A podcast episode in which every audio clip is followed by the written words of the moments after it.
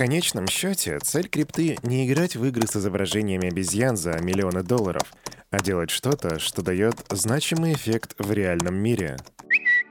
Соучредитель Эфириум Виталик Бутерин. Салют, Криптусы! Привет, Крипто братва! Кирюха здесь, и команда Криптус желает вам потрясающего настроения. Кирюха, вернись, Кирюха, вернись, давай, Кирюха, начинай болтать уже. Вы сами просили, чтобы я говорил таким голосом. Я говорил, ребята, ребята, пожалейте свои ушки, но вы сами попросили, получайте. От себя же скажу, что у меня уже просто ломка, я по вам так соскучился.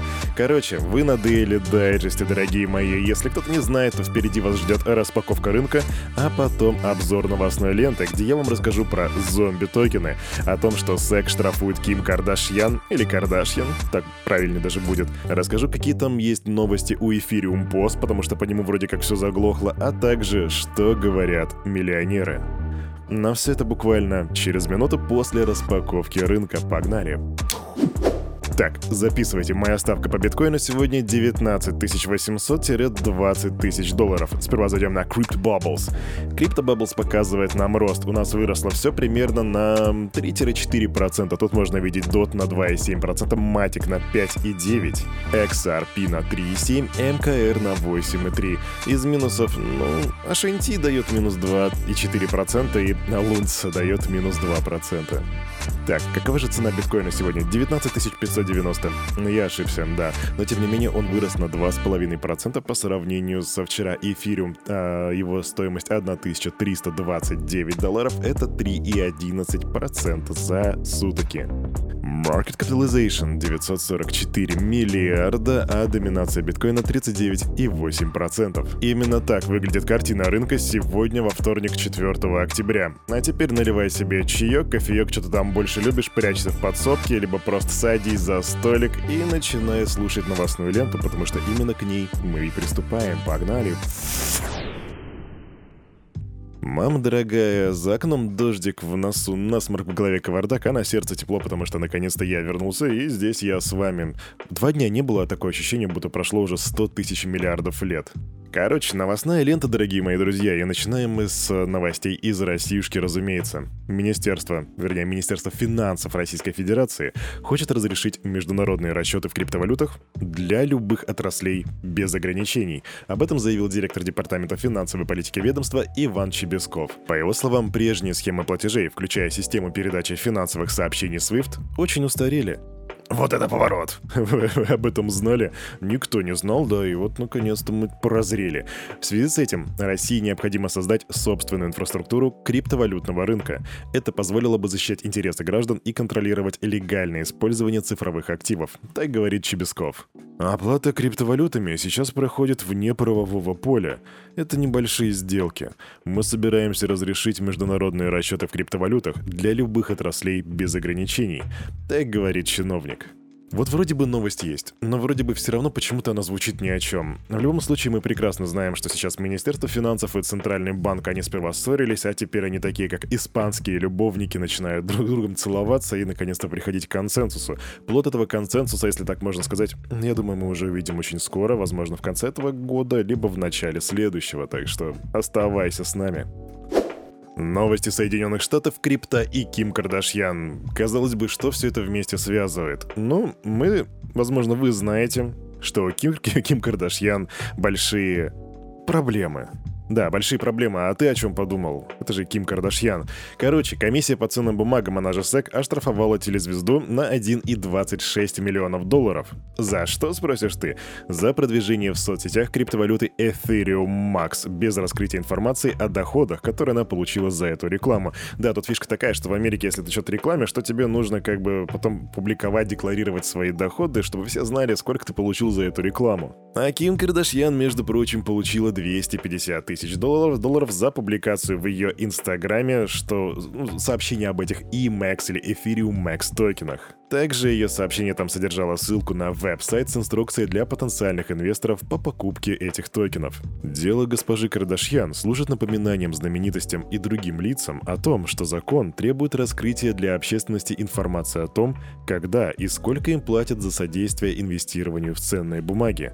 Так заявляет э, Гэри Генслер, которого очень давно не было уже на Daily Digest. Гэри Генслер, если ты вдруг не знал, это глава комиссии по ценным бумагам и биржам. У меня с этим дядькой связаны особые воспоминания, потому что я перевел, по-моему, 14 или даже больше часов его лекции, и мне нравится то, что он делает, мне нравится то, что он говорит. Правда, сейчас его пост подразумевает, что он будет выписывать штрафы и будет вообще, в принципе, очень жестким чуваком.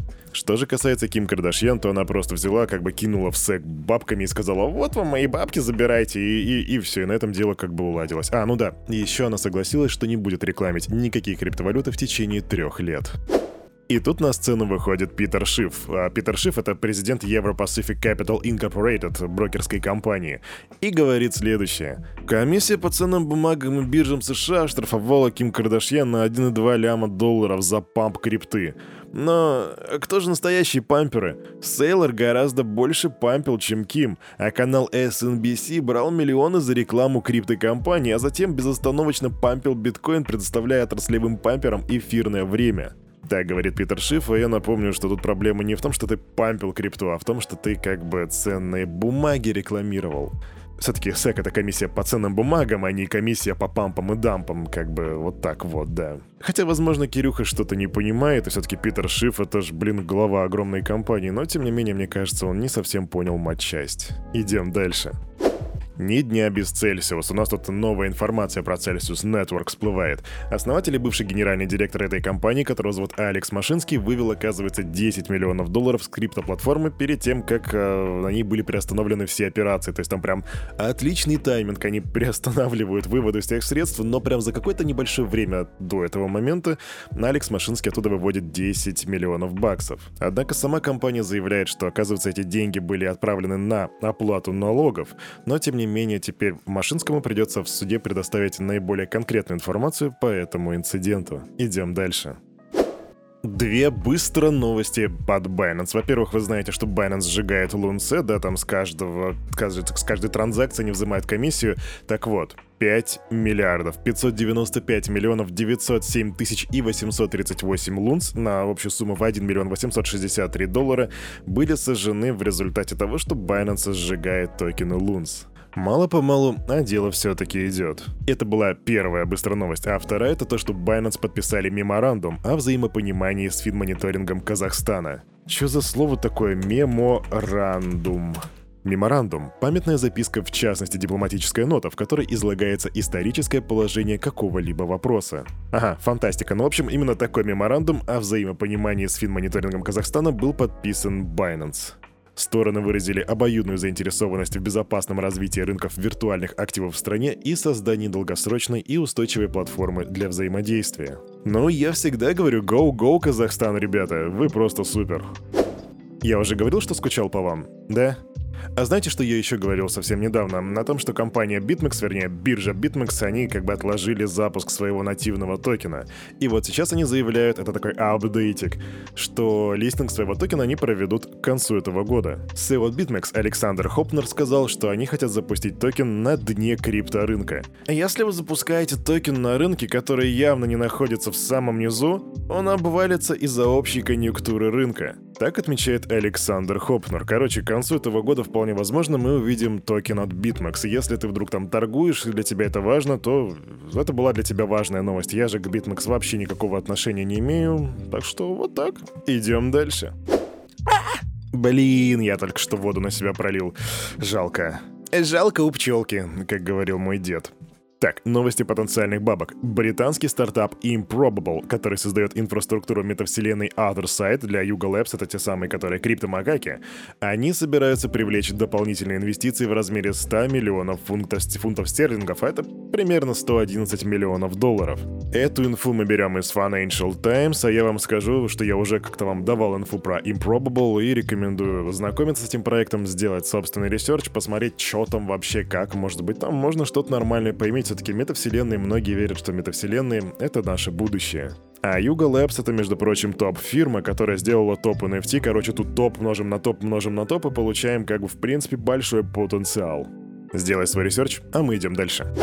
Знаете, после слияния эфириума, после The Merge, очень мало информации у нас стало появляться про эфириум, собственно, потому что, ну, как будто бы все это заглохло, типа, щас уже никому это не интересно, хайп прошел. Однако вот до меня дошла информация, что там пока что все не очень гладко. А после перехода эфириума на Proof of Stake пользователи столкнулись со сложностью запуска самостоятельного стейкинга эфириума. Эту информацию я взял из обсуждения на Reddit, а ее открыл чувак, который сказал, что даже при достаточном количестве опыта он потратил целые выходные на установке ноды валидатора на собственном устройстве. И по его словам, тем, у кого более жесткий рабочий график, им будет сложно сделать это хотя бы потому, что у них в принципе отсутствует время. Сообщество Ethereum любит приукрашать юзабилити, но полезнее просто признать, что стейкинг — это пока не для всех. А Херюхе тут просто больше нечего сказать. Ну, типа, с одной стороны, а это же новая технология, друзья. Ну, понятно, что она будет не всегда гладко работать, и то, что она в принципе не для всех. Хотя команда Ethereum могла как бы и посильнее постараться, чтобы все это было более user-friendly. Зомби-токены. Слыхал когда-нибудь о таком? Спад на криптовалютном рынке привел к падению 12 тысяч и 100 токенов в ловушку зомби-трейдинга, и это только с начала этого года. Да что за зомби-монеты-то такие? А, я тебе скажу, это такие технические, технические. Это монеты, которые продолжают существовать, но у них отсутствуют торговые объемы на протяжении как минимум месяца. Так вот, из-за того, что у нас сейчас на рынке медвежка, очень многие монеты, будь то перспективные проекты или просто какие-то мемкоины, там прям целая мешанина. Но тем не менее, 12 тысяч и 100 токенов просто превратились в мертвые зомби-токены. И они ведь никуда никогда не денутся, типа они до конца жизни будут теперь блокчейна существовать и просто будут таким памятником... Памятником чего? Напиши в комментах, что ты в принципе об этом думаешь. Я же вижу в этом какую-то киберанархическую эстетику или типа того. Пиши в комментах, идем дальше. Хочешь быть успешным? Слушай миллионеров, потому что они тебе расскажут, как правильно жить. Так что давайте-ка послушаем миллионеров. Миллиардер Марк Кьюбан в интервью Forbes рассказал о потенциале невзаимозаменяемых токенов в книжной индустрии. Ага, книжки. Ты правильно понял. По его словам, школьники и студенты постоянно покупают новые или бывшие в употреблении учебники. В конце курса им предстоит решить дилемму. А вы в конце принимаете решение. Да, я собираюсь продать эти учебники. Как мне их продать? Мне отправить их или отнести в книжный магазин? Это просто головная боль в цифровом мире.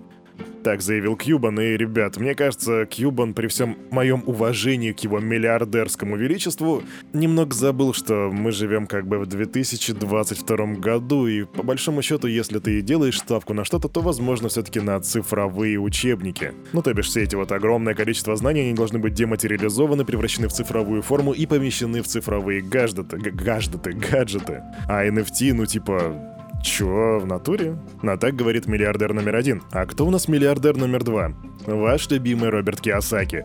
Я сейчас вижу, как ты поморщился. Роберт Киосаки предсказал неминуемое падение доллара и призвал покупать биткоин. По его словам, доллар последует за английским фунтом и рухнет к январю 2023 года после смены политики ФРС.